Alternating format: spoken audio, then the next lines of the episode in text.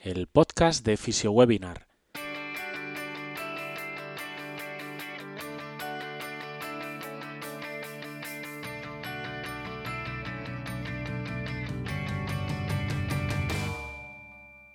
Bienvenidos al podcast de FisioWebinar, un espacio de charlas, entrevistas y actualizaciones para todos los fisioterapeutas. Información útil para ayudarte a mejorar en tu práctica clínica. Antes de comenzar, échale un vistazo a nuestra web, fisiowebinar.com, un portal de formación online para fisioterapeutas basado en seminarios online de diferentes contenidos. Accede a la plataforma por tan solo 10 euros al mes.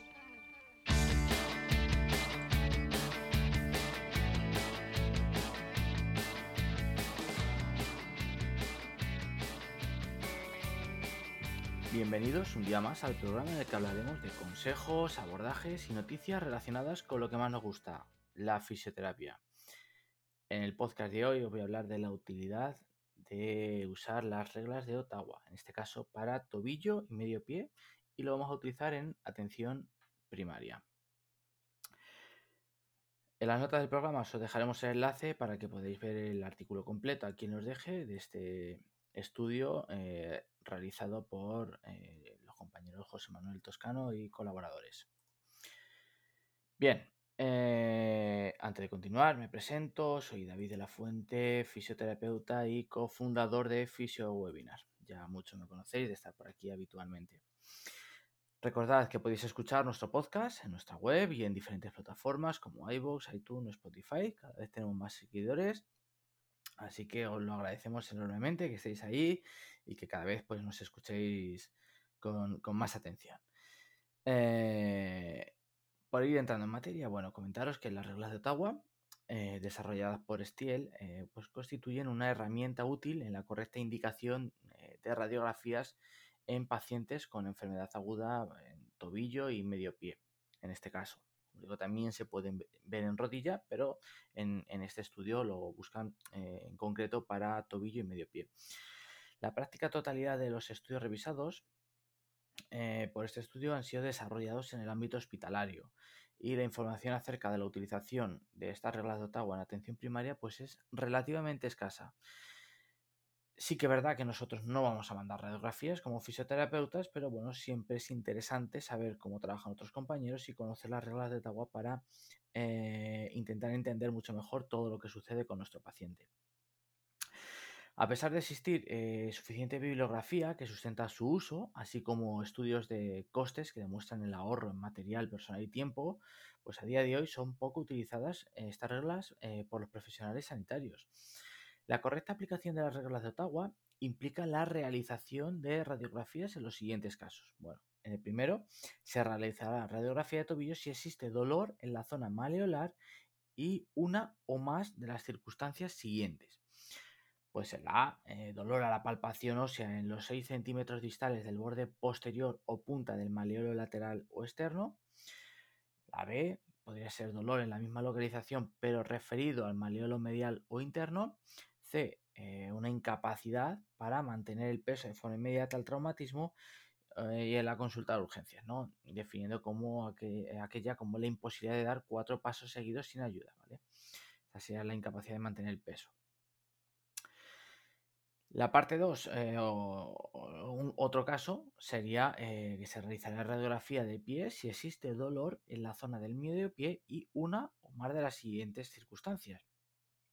La A eh, podría ser dolor a la palpación en la base del quinto metatarsiano. La B, dolor a la palpación del hueso navicular o escafoides. La C, una incapacidad para mantener el peso, como hemos dicho, que puede ser dar cuatro pasos seguidos sin ayuda, inmediatamente tras el traumatismo y en urgencias. En este estudio ¿Qué se pretende demostrar? Pues la utilidad y la aplicabilidad de estas reglas de Ottawa como normas de decisión clínica en el manejo de lesiones traumáticas eh, agudas de tobillo en medio pie en atención primaria. Pero también nos podría ser interesante, a lo mejor, eh, si somos fisios que trabajamos en clínica privada y nos llega un paciente, eh, a lo mejor no mandaremos esa radiografía o podremos derivar o podremos, nos puede dar pistas de la situación en la que está ese tobillo o ese medio pie.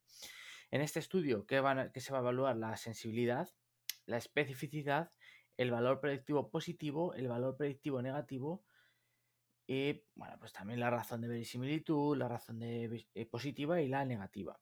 Y también se va a medir la potencial capacidad de reducir el número de radiografías realizadas sin afectar a la calidad de la asistencia, cuando es efectuada por diferentes observadores.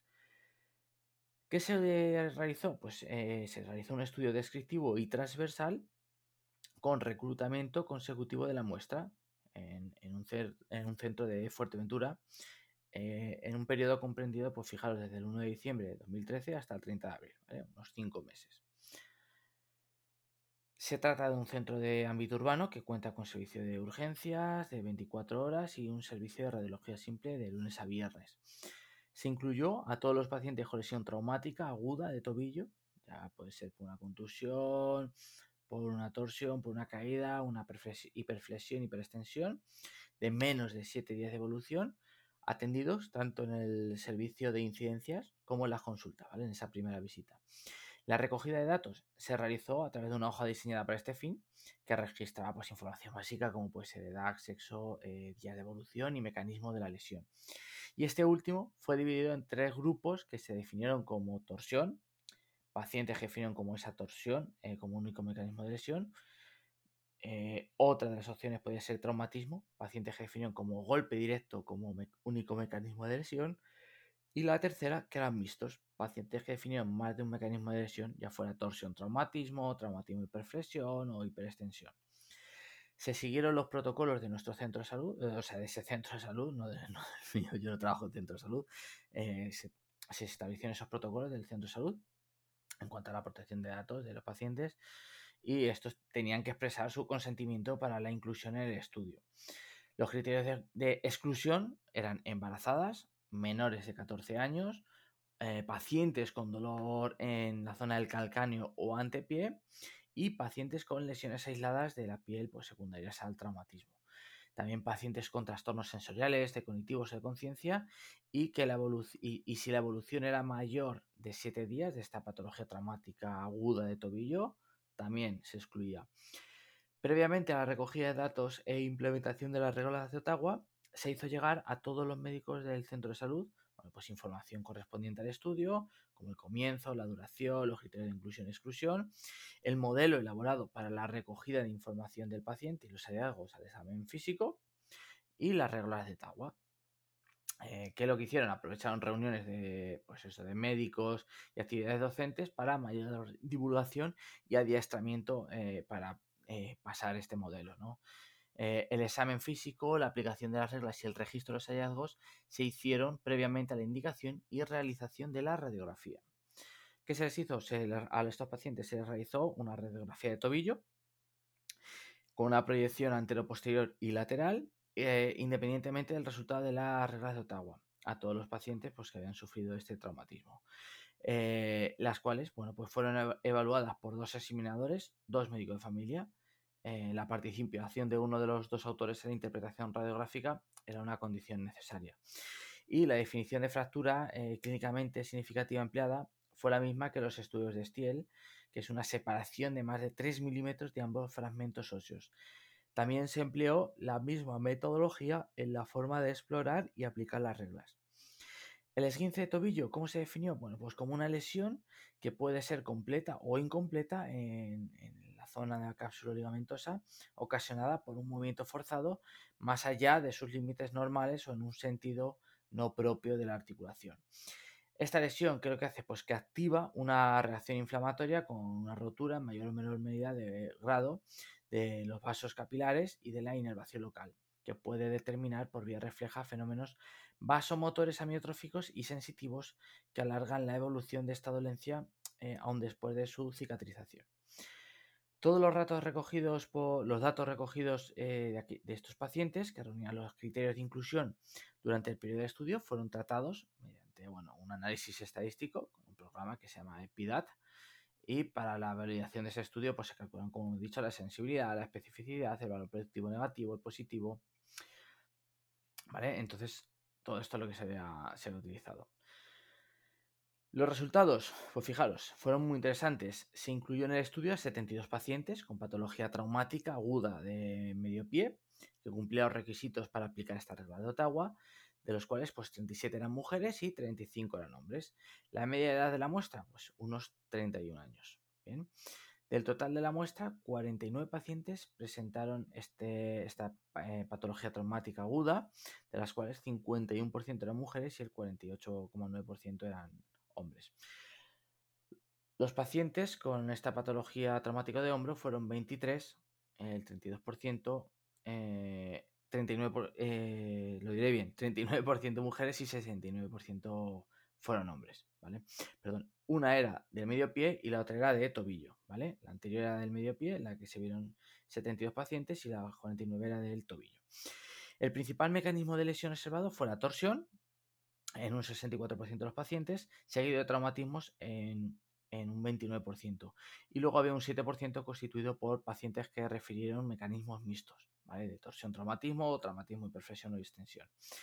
Del total de la muestra, 10 pacientes presentaron fractura, 4 de tobillo y 6 de medio pie, lo que representa un 14% del total. La edad media de los pacientes con fractura de tobillo fue de 31 años, mientras que la edad media de los pacientes con fractura de medio pie fue de 49 años. Con la aplicación de las reglas de Ottawa, solo una fractura hubiera pasado desapercibida, que sería una, fractura, una fractura de maleolo peroneal en la que las reglas de Ottawa se obtuvo un valor negativo. Se analizó la validez de las reglas de Ottawa individualizando los resultados según la localización anatómica, tobillo o medio pie, y de forma global. Bien, y los globales, o sea, y los valores de, la, de las reglas de Ottawa fueron sensibilidad un 90%, o sea que está muy bien, una especificidad del 90%, un valor predictivo positivo del 41 y un valor predictivo negativo de un 98. Fijaros que grandes resultados. Comparando los resultados de las reglas de Ottawa en tobillo y medio pie, se observan, eso sí, diferentes resultados en la sensibilidad y en la especificidad desde un 75 a un 100% en sensibilidad y de un 64 a un 84 en especificidad, y con valores similares en valor predictivo negativo, como ya hemos visto. Respecto a los resultados, ¿qué es lo que nos evidencian? Pues que las reglas de Ottawa constituyen una herramienta de decisión clínica bastante segura, útil y fiable para excluir fracturas de tobillo y medio pie poseen un valor predictivo negativo muy alto eh, que avalan pues, nuestra capacidad con estas sencillas reglas para discriminar a los pacientes sin fractura y evitar la realización de radiografías innecesarias en el medio extrahospitalario. Fijaros que en, en este medio reducían en torno al 68% de las radiografías. Es una auténtica barbaridad. La necesidad de solicitar radiografías ante cualquier lesión traumática de tobillo eh, pues se ha convertido en una práctica habitual de los servicios de urgencias, tanto hospitalarios como extrahospitalarios. Y esto, pues lógicamente, es altamente cuestionable, ya que menos del 15% de estos pacientes tendrán una fractura significativa. La incidencia de fractura hallada en su trabajo fue un 14% y el mecanismo de lesión más frecuente, la torsión, resultan similares a los estudios de Stiel eh, con un tamaño muestral superior. El valor productivo negativo obtenido en, este estudio, que es el porcentaje de pacientes que obtuvieron resultados negativos en la prueba y que finalmente no tenían fractura, era, fijaros, de un 97% en tobillo y de un 100% en medio pie.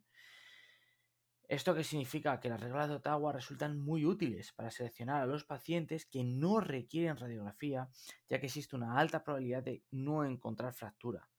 Y este resultado pues coincide con los trabajos publicados hasta la fecha con unos eh, similares resultados en este valor productivo negativo. En un metaanálisis reciente, en el cual se incluyeron 32 eh, estudios con una muestra, fijaros, de 15.500 pacientes, se obtuvieron eh, una sensibilidad cercanas al 100% y bueno, es verdad que la especificidad fue moderada, entre un 48 a un 27%, y se ahorraron radiografías entre un 30 a un 40%. Este mismo estudio revelaba una gran variabilidad en la, especificidad, sobre todo debido a factores que los autores atribuyen a la experiencia desigual de los médicos y diferencias en sus habilidades clínicas y por parte del paciente también por la diferencia cultural o aprendida en la expresión del dolor. Estos mismos factores podrían explicar las diferencias halladas en, este estudio en comparación con los valores más elevados, especialmente la especificidad alcanzados en los trabajos eh, como puede ser los de Stiel o los de Aululey.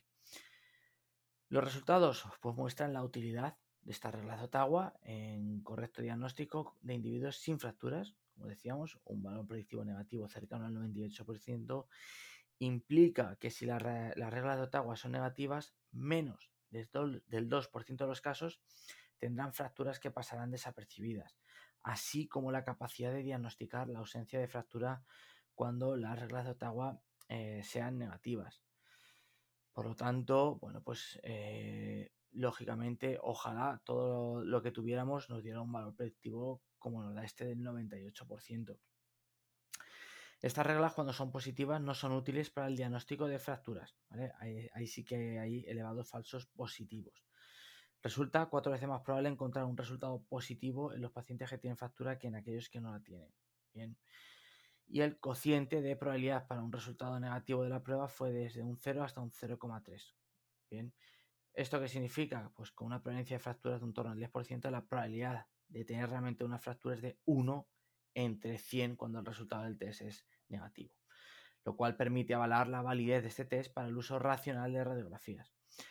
No obstante, y como todo, debido a las limitaciones de este estudio, no se han incluido la precisión diagnóstica de las radiografías y no se puede predecir si un mayor tamaño muestral podría hacer variar la incidencia de fracturas y con ello el sentido de la validez de la prueba.